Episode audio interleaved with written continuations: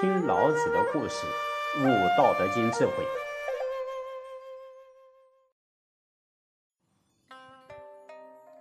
唐朝的李白在《敬酒歌》里面有讲啊：“天生我材必有用。”哎，来到人间的每一个人呐，都有其生存在世间的条件，只要好好的发挥，不但可以用来养活自己和家人。还可以将我们自己的才华用来服务大众人群。然而，想要发挥自己的呃长处特长，如果能够经过教育的开发和引导，才能够顺利找到属于自己的门路，才能够将才华发挥的淋漓尽致。孔子的学生子夏在《论语子张篇》里面说呀：“师而优则学，学而优则仕。”哎，当一个人。已经充实好自己，做好了养成教育，就有足够的条件为人群服务了。在任职的期间，如果能够接受嗯职场训练，不断的进修，必然可以让自己服务的能力更为加强。其实啊，在职务上认真工作，遇到困难时能不耻下问，谦卑的学习，不断去突破，也是一种学习的态度。更是充实自己的好方法，同时啊，可以使我们平时所学得到实际的印证。当时呢，老子所担任的史官，是他一生中学习印证大道的良好时机，使得他呀，对于大道有更深一层的理解。古代史官的职能是多元化的，哎，其中有一个重要的职责就是司天，司天的工作。就是负责观测天象，根据日月星辰的变化规律来制定历法，哎，这使得他呀对于天道有机会能够深入的探讨。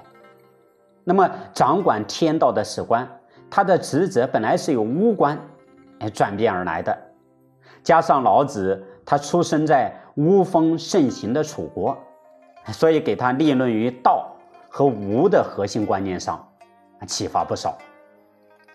他一生努力追求道法自然，用以沟通天和人、自然和社会的关系，从此地孕育而出，以天道来阐明人世的天人合一的理念。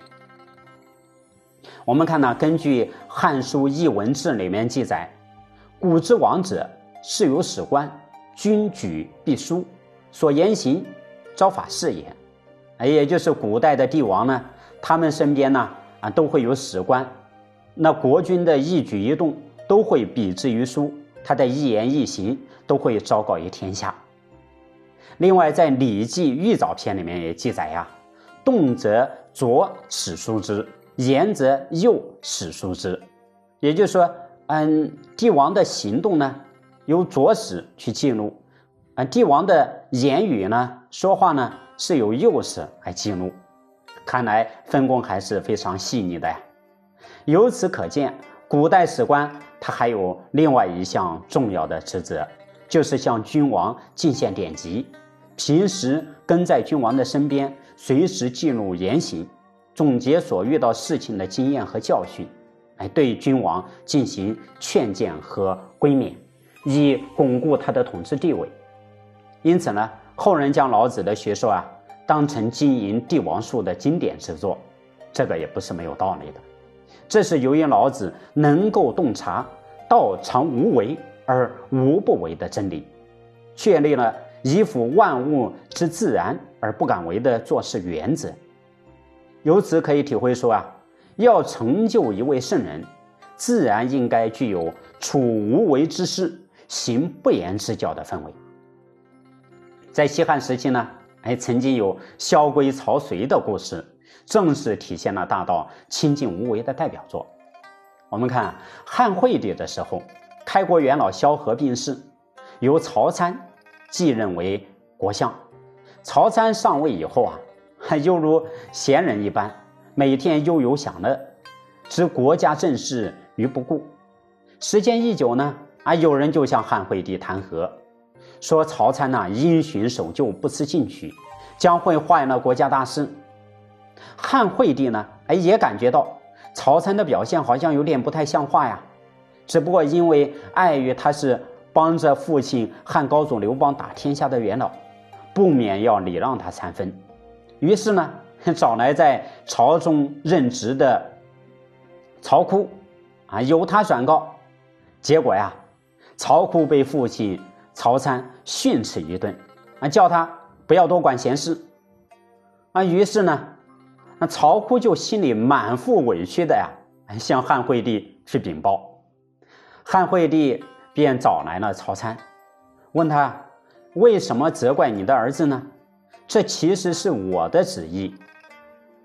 于是曹参分析说：“啊，汉惠帝不比汉高祖高明，自己也不比萧何高明，他们所制定下来的政策已经很完善，而且还推行的很好，为什么还要去改变呢？如果妄加改变。”恐怕会造成社会的混乱。汉惠帝听了以后，也果然心领神会啊，也就放心了。果然在他的任国相期间，国泰民安。汉惠帝正是因为能够做到萧规曹随，少说话，多做事，才有了后来的文景之治。哎，这言语和做事之间到底兼不兼容呢？矛不矛盾呢？请听下集：信言不美，美言不信。